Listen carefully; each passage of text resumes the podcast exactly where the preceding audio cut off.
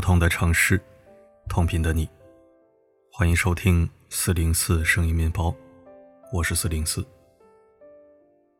满头银发的老人佝偻着身子，脸上堆着羞涩的笑，小心翼翼的问着：“有剩的羊肉汤能给我一点吗？没有就算了。”这是二零零二年。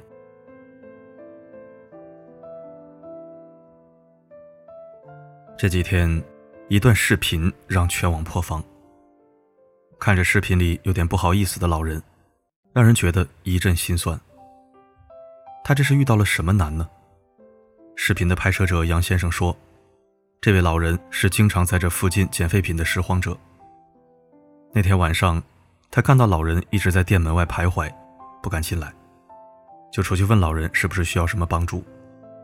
老人这才说。”想跟他要一点羊肉汤，带回去给自己的儿子喝。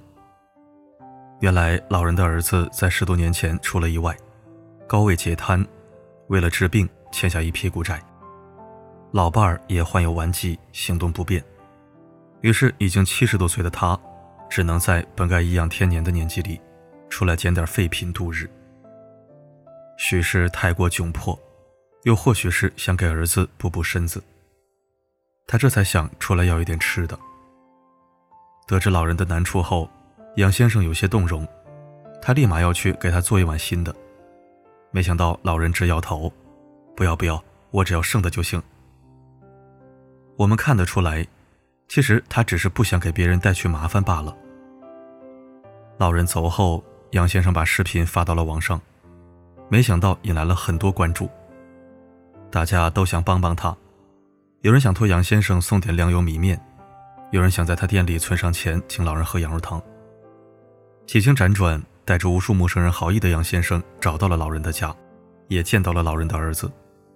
大家这才知道，原来这个举步维艰的家庭背后，还有另一重苦难。社区的工作人员说，老人的儿子是北大硕士出身，从前自己创业也小有成就，未曾想天降横祸。天之骄子一夕坠落，否则他也曾有大好人生。让人感慨的是，虽然常年卧床，但儿子却被老人照顾得干干净净、清清爽爽。他没有一点愁容，只是不断感谢大家对母亲的照顾。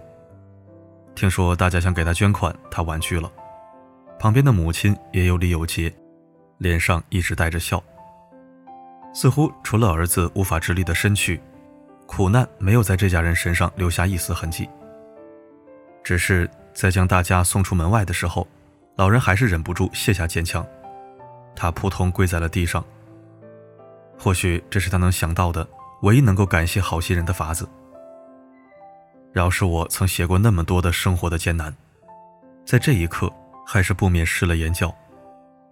麻绳偏挑细处断，这世界的风雨其实偏心的很。有时只会朝着一处倾斜，他们的难我们无法想象。可即便身处困顿，他们也活得如此体面，不愿给他人麻烦，不愿让别人负担，始终笑着，始终乐观，始终有理有节。人在巨大的苦难面前，竟能如此坚韧，犹如铁针，愈被敲打，愈能发出火花。我实在感慨。中国人真的太能活了。想起了脑瘫厂长陆红，因为脑瘫，他尝过人间最刺骨的嘲讽与冷眼。去上学，同学们骂他怪物，以模仿他为乐；去找工作，老板直接对妈妈说：“你儿子能干什么？我养条狗都比他强。”在很长的一段时间里，他在别人眼中就是这样一个连狗都不如的人。但越是艰难的处境，越是能体现人的坚韧。他做了个惊天动地的决定，自己创业。可讲话结巴，肢体扭曲，走路都摇摇晃晃的他，又能做什么？他想了想，先从摆摊修自行车开始。别人一个摊儿都累死累活，陆红一摆就是两个。严冬酷暑，风雨无阻，很快积攒起一笔不小的财富。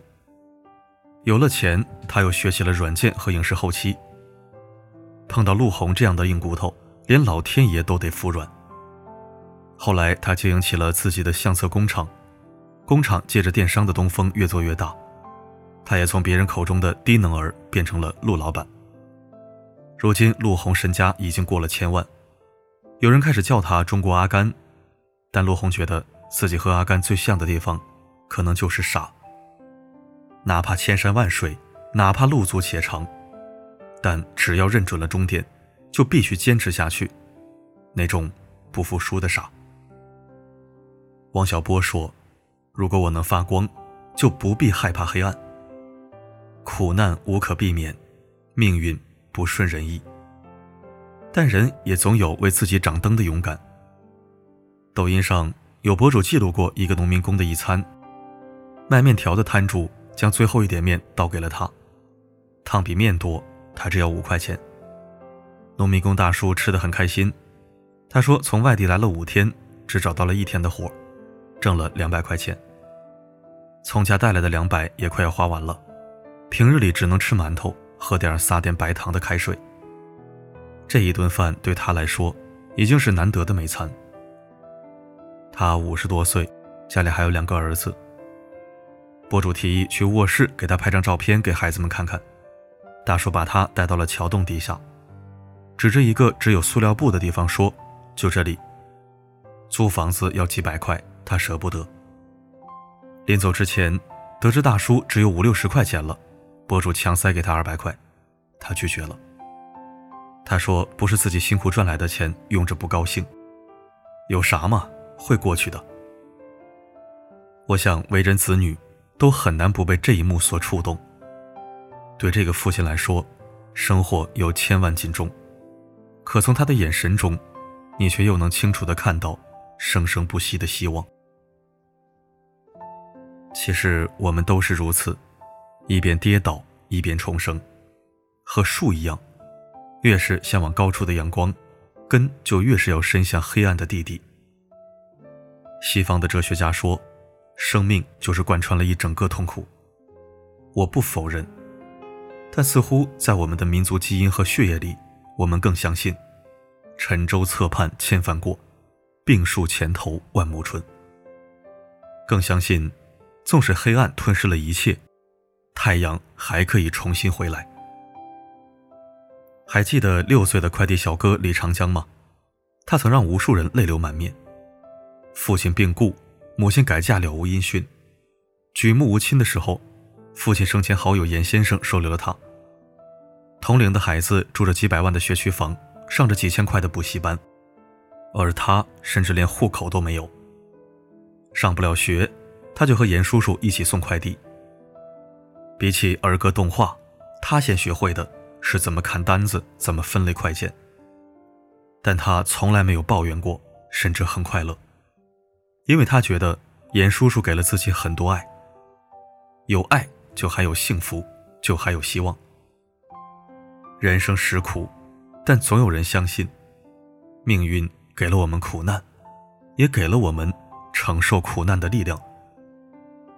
有时候就是这样，我们从黑夜中看到了一颗孤星，从泥潭中看到了一抹艳丽，就有了趟过一切的勇气。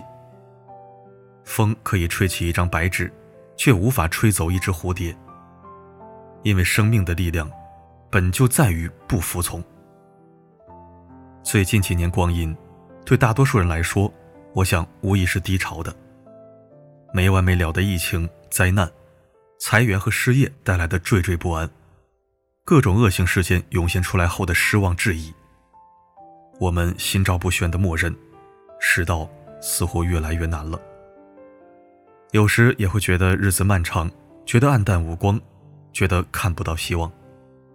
但每当看到这些遭受重锤却还在努力生活的人，内心还是会涌现出一股力量。有人曾骂我，你总写这些故事。有什么用啊？我的生活会因为他们而变好吗？很遗憾，不会。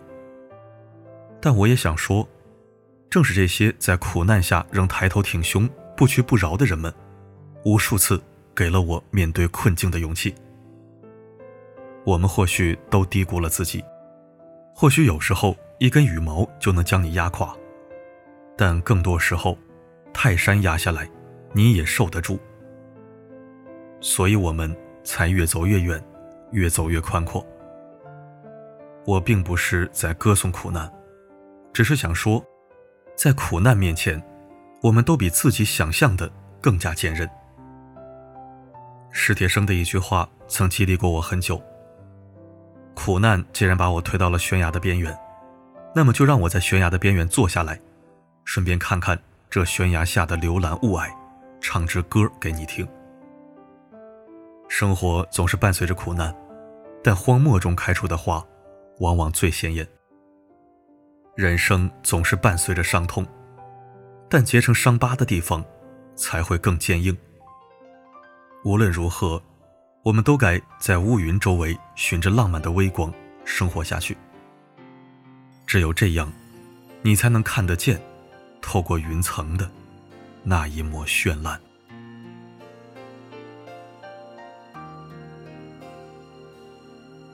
每颗心上某一个地方，总有个记忆会不散。每个深夜，某一个地方，总有着最深的思量。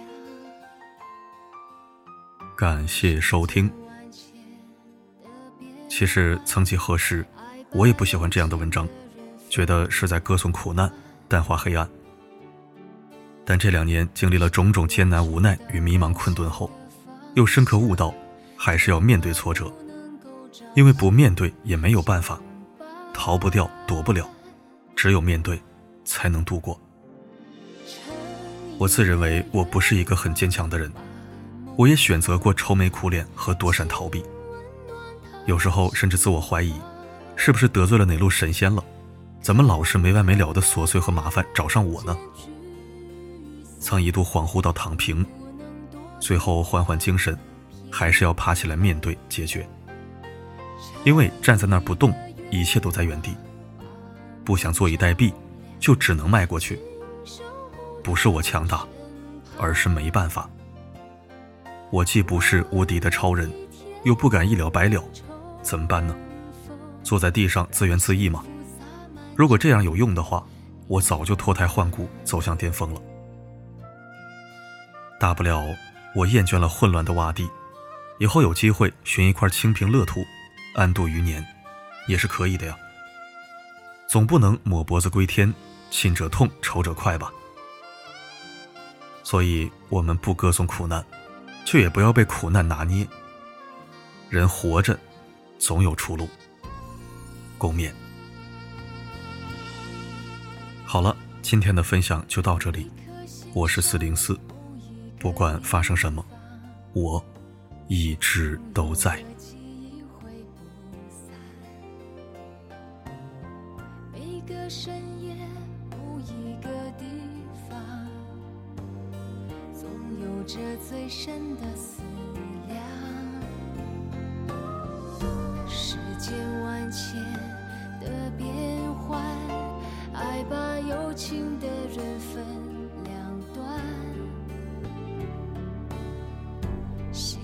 若知道灵犀的方向，哪怕不能够朝夕相伴。城里的月光把梦照